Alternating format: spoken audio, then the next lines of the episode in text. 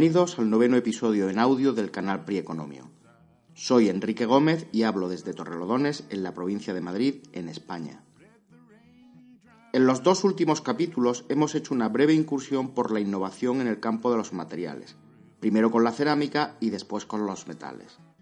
Y en capítulos anteriores hablábamos de las sociedades hidráulicas y cómo aumentó en ellas la productividad agraria gracias al regadío. Por tanto, algo tuvo que suceder para que de una sociedad de nómadas que vivían en un sálvese quien pueda, se llegara a una situación en la que existían verdaderos especialistas que, por ejemplo, bien eran alfareros, bien metalúrgicos o incluso ingenieros que diseñaban complejos sistemas de riego o palacios o templos. Lo que pasó es que llegaron la especialización, el comercio y la jerarquía.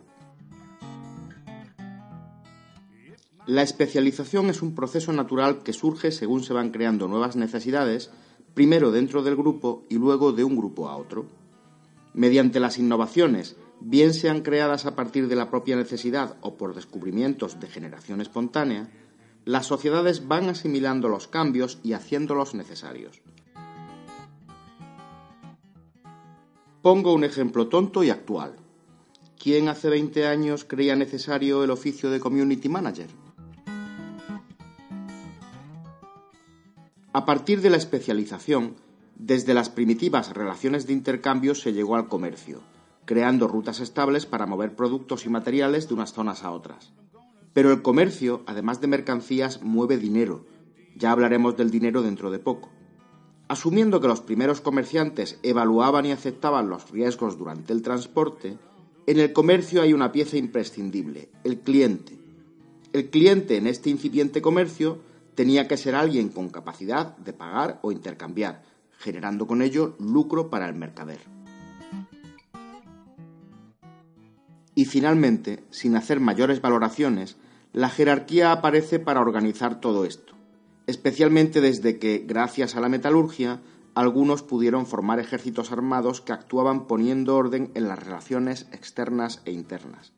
Estos mandamases eran la panacea de todo lo anterior, los que organizaban la sociedad imponiendo reglas, los clientes perfectos de cualquier comerciante y los que protegían la ciudad propia o subyugaban a la vecina. El resultado de todo esto fue que las sociedades se hicieron más complejas según fueron asimilándose las innovaciones tanto tecnológicas como organizativas. Dejando a un lado la estructuración social que se creó entre ricos y pobres, poderosos y vasallos, hoy hablaremos de la estructuración económica de los sectores productivos de la sociedad, cómo y por qué aparecieron. Para entender este capítulo y relativizar lo que en él se dice, no olvidemos que estamos en la transición entre el neolítico y el mundo antiguo, dejando atrás la prehistoria y empezando a dar unos primeros pasos por la historia. Durante miles de años y hasta hace poco más de un siglo, la principal ocupación de la humanidad ha sido la agricultura, cosa que aún sigue sucediendo en los países más pobres. El proceso de industrialización no comenzó hasta finales de la Edad Media y hasta hace poco más de 100 años el porcentaje de mano de obra empleada en la agricultura era del 90%, cuando ahora es menos del 10% en los países de, llamémosle, primera fila.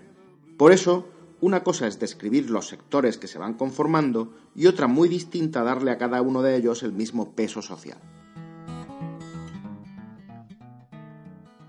Pasamos ya al nuevo capítulo que se titula Estructuración económica de las sociedades antiguas paso a paso, la ley de Engel.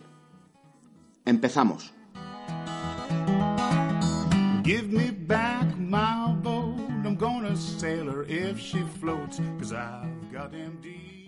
La estructura económica, a la que no hay que confundir con la estructura social, define la relación entre los tres sectores de la economía, primario, secundario y terciario. El sector primario incluye los productos que se extraen directamente de la naturaleza, básicamente agricultura, pesca y explotación forestal.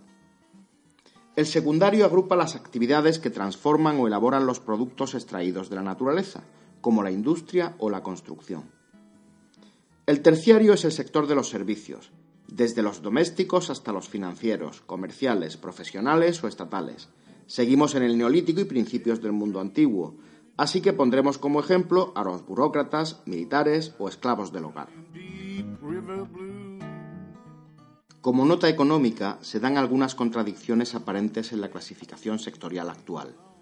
Por ejemplo, la minería se considera perteneciente al sector secundario a pesar de tratarse de una extracción de recursos naturales. El transporte también se considera en él a pesar de ser un servicio. Durante miles de años, las sociedades que vivieron en régimen de subsistencia se basaron casi exclusivamente en el sector primario, la agricultura. Esto hoy día continúa siendo así para los colectivos de rentas más bajas. De hecho, este fue el sector en el que vivió la mayoría del planeta hasta la llegada de la revolución industrial. Conforme crece la productividad de la agricultura en una sociedad, se necesita menos trabajo en la producción de los bienes de subsistencia básicos y pueden acometerse otras actividades productivas más complejas de transformación de los bienes primarios. Por ejemplo, la alfarería para la conservación o la cocción, la minería o la metalurgia para la fabricación de nuevos y mejores útiles o armas, la construcción de viviendas menos básicas o sistemas de riego más eficientes, es lo que se conoce como el proceso de industrialización, que en buena medida realimenta positivamente el efecto de mejora de la productividad agrícola. Con este paso ya se ha creado el sector secundario. En un último paso, conforme la sociedad evoluciona y las economías se hacen más avanzadas al principio y más artificiales al final, se produce un segundo cambio estructural y aparece el sector terciario, que es el que domina en nuestros días en las naciones más privilegiadas y más artificiales. Políticos, funcionarios, peluqueros, consultores, hasta llegar, permítaseme la broma, en una escala de degradación paulatina de utilidad al estándar de calidad ISO o el coaching deontológico que está tan de moda. Para que se produzcan estos dos cambios estructurales, del primario al secundario y de este al terciario, tienen que producirse simultáneamente dos procesos, ambos desde la base del sector primario, uno por el lado de la oferta y otro por el de la demanda. Por parte de la oferta, es necesario crear la misma o más cantidad de producto con menos mano de obra y por tanto ser cada vez más eficientes. Con la consecuencia de que lo que se ofrece es cada vez más barato, solo cuando se trata de bienes básicos, no necesariamente en bienes de lujo por parte de la demanda, entra en funcionamiento una constante del comportamiento humano llamada ley de Engel en honor a la persona que la postuló. Ernest Engel fue un estadístico alemán del siglo XIX al que no hay que confundir con Friedrich Engels, el que fue colaborador de Karl Marx. Lo que Engel observó basándose en numerosos estudios que hizo sobre presupuestos familiares fue que a medida que la renta de las familias iba aumentando, también lo hacía la proporción de los gastos en consumo, aunque siguiendo una regla opuesta. En los artículos de primera necesidad, los destinados a alimentos, la proporción era decreciente, mientras que en los artículos de lujo relativo o lujo propiamente dicho, la proporción era creciente. En resumen, que según te enriqueces gastas más, pero no sigues gastando la misma proporción en comida porque llega un punto en el que paras y empiezas a consumir productos de lujo medio y luego de alto lujo. Esto, a nivel individual, puede parecernos evidente, pero pensemos en las consecuencias a nivel social. Llevando el razonamiento de Engel a la estructuración social que se produce en el neolítico, al principio se vivía en régimen puro de subsistencia, con pocos o nulos excedentes agrarios y solo se producía lo necesario para vivir, algún tipo de cereal y legumbre. Dependiendo de la cultura, el pan, alguna forma de bebida alcohólica fermentada para proporcionar calorías adicionales y carne o pescado como fuente de proteínas. Una vez cubierta la alimentación, la siguiente prioridad era el vestido para abrigarse y la cerámica para almacenar alimentos y cocinar. Surge la industria textil, la alfarería y se utiliza el cuero para el calzado y los arreos de los animales. La vivienda también era una necesidad básica, aunque dependiendo de la zona, las casas se construían con algún material abundante en ella. Un paso más allá están los metales, con los que se empiezan a fabricar útiles de trabajo, por ejemplo, arados, azadas, cuchillos y sobre todo armas. además de bienes suntuarios como joyas o vajillas con metales inútiles pero escasos y duraderos, como el oro y la plata.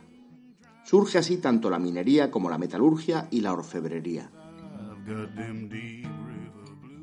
Los tres nuevos sectores más importantes de las sociedades agrarias son, por tanto, el textil, la construcción y los metales, junto con la transformación de alimentos. Esto origina las primeras rutas comerciales, especialmente de corta distancia, basadas en el intercambio de subsistencias, tejidos y objetos metálicos básicos.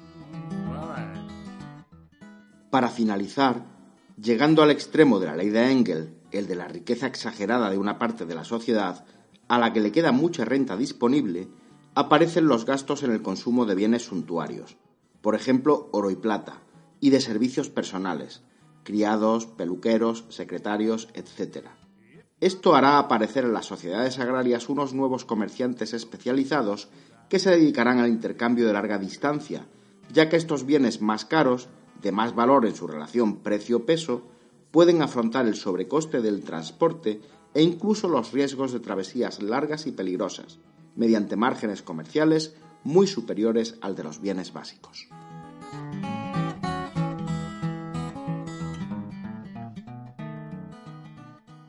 Y hasta aquí nuestro podcast de hoy. Espero que te haya resultado interesante. Este y otros más puedes encontrarlos en el blog www.prieconomio.com. Si quieres ahondar en el tema tratado, te recomiendo que visites las páginas del blog, donde puedes encontrar la bibliografía que he utilizado. A través de él puedes ponerte en contacto conmigo. Estaré encantado de recibir tus comentarios y sugerencias. En los capítulos anteriores hemos ido viendo cómo surgían los intercambios y el comercio según las sociedades se hacían más complejas, dando lugar al final a rutas comerciales estables. Pero no todo eran buenas relaciones entre unas ciudades y otras. Incluso no todas optaban por comprar y pagar lo que necesitaban. Las había que preferían tomarlo por la fuerza. De ello trataremos en el siguiente capítulo donde veremos los dos tipos de civilizaciones que se crearon en esta nueva etapa de la humanidad llamada mundo antiguo, para más tarde, en un siguiente episodio, hablar de algo que empezaba a hacer mucha falta en esta nueva travesía, el dinero. Espero contar con tu audiencia en estos próximos artículos. Gracias por escucharme. Se despide de ti Enrique Gómez.